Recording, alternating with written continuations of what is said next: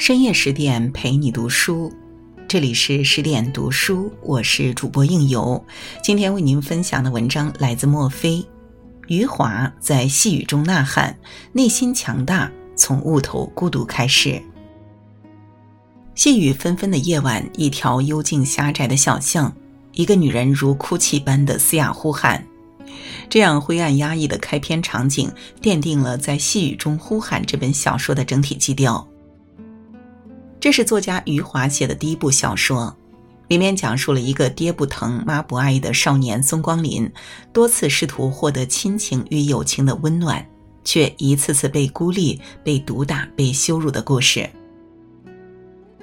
孙光林从最初的刻意讨好、假装合群，到最后决然逃离无爱的原生家庭，断然远离虚情假意的朋友，最终与真实的自己和解。宋光林的故事里有着无数普通人的影子。曾几何时，我们都如此渴望外界的温暖与滋养，但往往越到最后，越会发现，这人生路上百分之八十的风雨，终究是要自己一个人去穿越。当你真正读懂了在细雨中呼喊，你就会发现，原来当一个人内心开始变得强大之时。往往就是他悟透了孤独的时刻。一渴望从众，是因为被家人孤立。小说里的主角孙光林是一个普通农村家庭的第二个孩子。当他只有六岁的时候，就因为家里贫困而被送给镇上的一对中年夫妇收养。养父母就像亲生父母一般照顾着孙光林，给了他一段短暂而难忘的温情时光。没想到，在他十二岁那年，养父却因为感情纠葛而开枪自杀，养母受不了打击，离家出走，偌大的一个家就只剩下了孙光林一个人。在玩伴的经济支柱下，孙光林一路打听着，重新回到了南门的老家。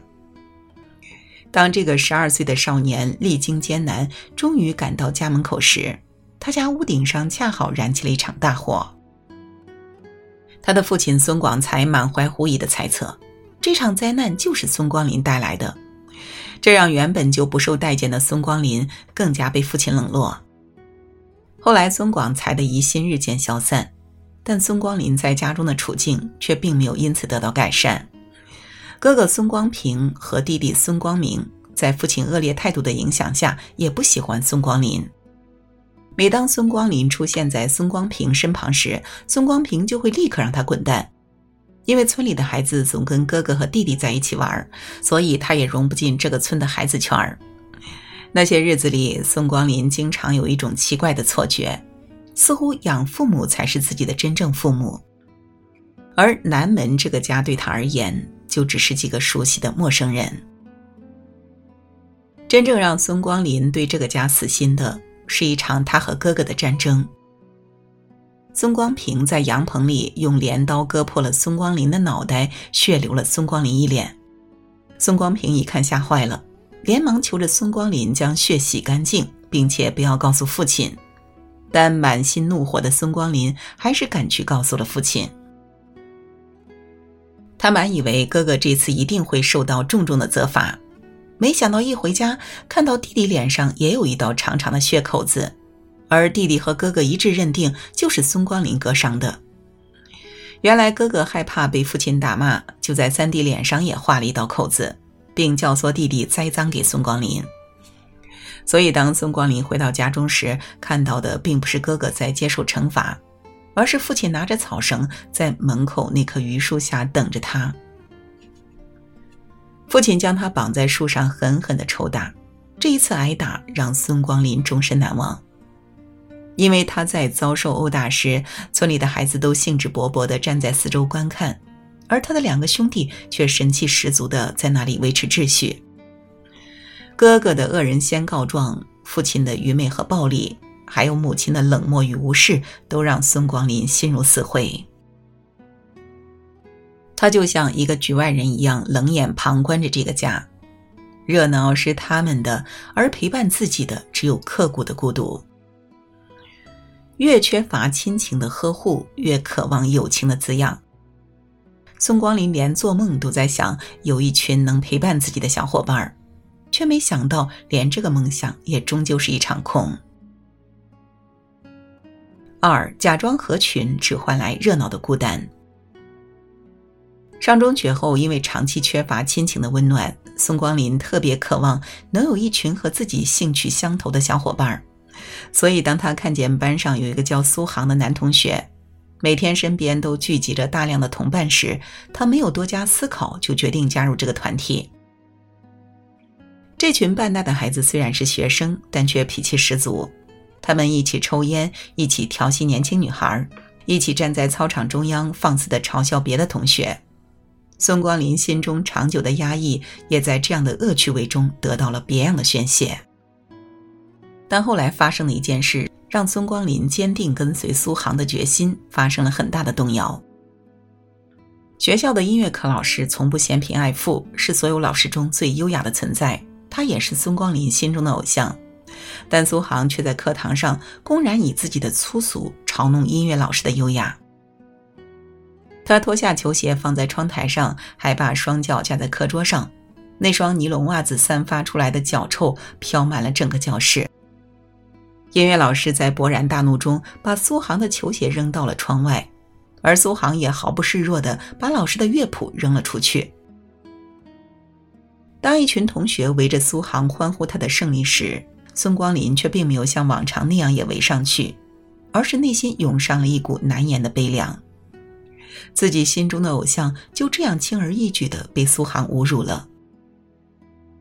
而真正促使孙光林远离苏杭的，是一次让孙光林终身难忘的羞辱。一天，苏杭主动邀请孙光林出去，毫无防备的孙光林就来到了操场上。没想到，苏杭突然挥起柳枝，像吆喝牲口一样的向他抽打过来。孙光林以为他在开玩笑，就抢作笑脸，竭力躲避。没想到，苏杭竟然穷追不舍，还用柳枝猛抽孙光林的脸。很多女同学都惊讶地看着他们，孙光林内心的屈辱油然而生。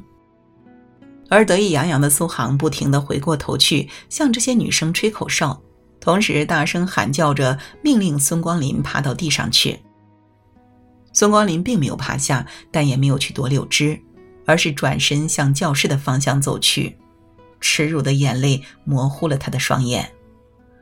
自此，孙光林彻底跟苏杭决裂。他又回到了独自一人的孤单里，但他却惊讶地发现，往昔自己站在苏杭身旁时所体会到的心情，竟和现在十分一致。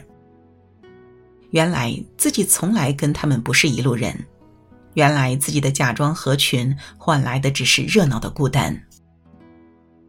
小说里的孙光林是不是像极了很多普通人的样子？最初，因为害怕孤独，我们会热衷于加入各种团体，以为这样就能获得缺失已久的归属感。最后，我们通常会发现，一味的违背自己的本心去做一个貌似合群的人，往往都会过得特别拧巴。三观不同不必强融，那些非我族类的圈子强拽进去，很多时候反而是一种折磨。当我们学会像孙光林一样。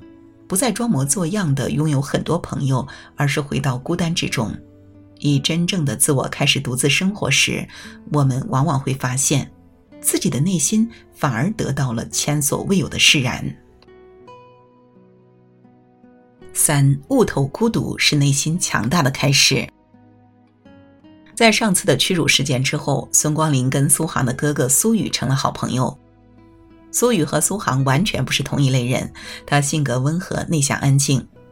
他们常常在校园里结伴而行。苏宇不但给孙光林带来了他长久渴望的陪伴，还给他讲解了青春期男孩的一些发育知识，让一向懵懵懂懂的孙光林解开了长期困扰在心里的很多疑惑。孙光林以为苏雨将会是自己一生的好朋友。却没想到，他在十九岁这一年，因为脑血管破裂而骤然离世。无限悲痛的孙光林再一次回到了一个人的孤单中。他不再幻想自己还能拥有像苏雨一样的好朋友，也渐渐的习惯了这样的孤单。他没想到自己还会和一个六岁男孩成为忘年交。当十八岁的孙光林在校门外看到六岁男孩鲁鲁时，鲁鲁正和另外两个大孩子打成一团。被欺负的鲁鲁一边奋力反抗，一边大声叫喊：“我哥哥会来找你们算账的！”这样的场景一下子就把孙光林拉回到了自己被孤立、被欺负的童年。所以，当这两个大孩子大声嘲笑鲁鲁根本没有哥哥时，孙光林冲上前去，一把推开他们。并冲他们大声吼道：“我就是他哥哥。”从此，孙光林就像当年的苏雨护送自己回家一样，经常护送这个小朋友回家。鲁鲁也因为有了孙光林的保护，而不再被人随意欺负。但最终，鲁鲁也没有能陪着孙光林走到毕业。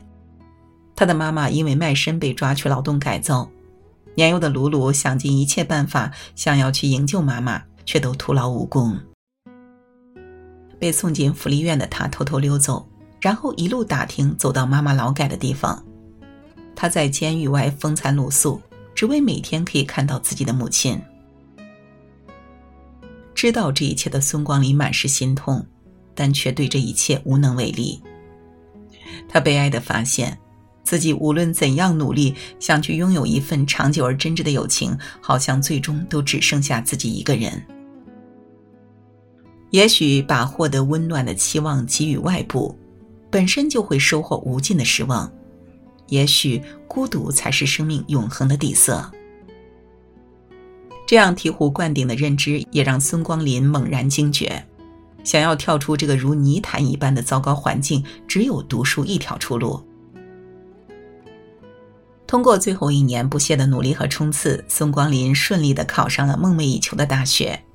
他终于逃离了那个令人窒息的环境，迎来了自己崭新的生活。网上有句话特别扎心：“孤独是生命自带的黑暗，它不能刺破，也无法穿越。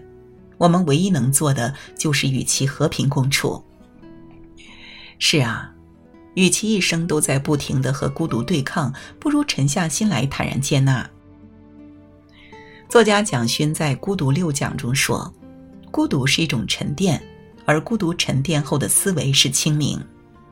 出现孤独时，我们常常无限惶恐；而当我们真正悟透了孤独，通常就是内心变得强大的开始。”《百年孤独》中有一段非常经典的话：“生命从来不曾离开孤独而独立存在，无论我们出生、成长、相爱，还是成功失败。”直到最后的最后，孤独犹如影子一样存在于生命一隅。纵然世事纷繁，人声鼎沸，我们也终难摆脱喧闹里的孤寂。既然注定要狭路相逢，那与其刀兵相见，不如与孤独握手言和。每个人的一生中，好像总有一段旅程，只能由自己在寂静的荒漠中执着独行。